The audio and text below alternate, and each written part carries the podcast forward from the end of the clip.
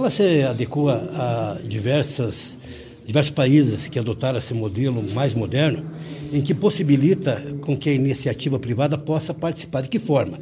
Nós temos um ramal principal, aqui no Paraná, é de Paranaguá e o projeto do governo até Maracaju, ela visa autorizar na Constituição a possibilidade real e concreta de que empresas particulares possam acessar esse ramal principal. Por exemplo, lá no oeste nós temos grandes frigoríficos e que eles poderiam baratear os seus custos na medida em que tiver uma autorização para que elas possam fazer a ligação dos seus pontos até o ramal principal. Na verdade, essa PEC já está há cerca de dois meses aqui na casa e a dinâmica da casa é de muitos projetos. Nós tivemos projetos importantes que foram votados aqui, custeio da Previdência, enfim, outros projetos da pandemia que vários deputados eh, promoveram. Acho que ela está no tempo certo. Nós fizemos um debate com a comissão, essa comissão fez o seu parecer e agora nós votaremos em dois turnos. Eu acho que todos tiveram o tempo de ser assenhoradas as informações, até porque as mudanças são claras e pontuais na Constituição, ela trata especificamente dessa possibilidade que eu citei anteriormente.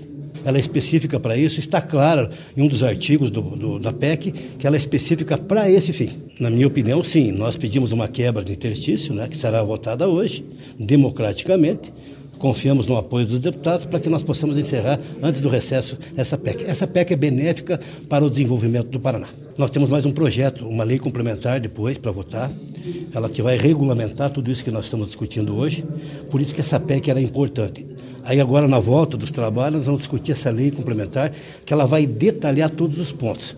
E tenho certeza que esses, esses dois instrumentos, tanto a PEC quanto a lei complementar, servirão de embasamento para que o Paraná possa desenvolver esse grande projeto, que é um sonho do governador e que vai se tornar realidade. Por quê? A iniciativa privada já mostrou interesse. É bom lembrar que nós teremos um ramal importante de desenvolvimento ferroviário. Nós que há muitos anos assistimos o desmonte das ferrovias no Brasil, o que é um pecado, é triste isso. Nós esperamos que o Paraná seja assim, um exemplo para o Brasil da retomada do desenvolvimento ferroviário.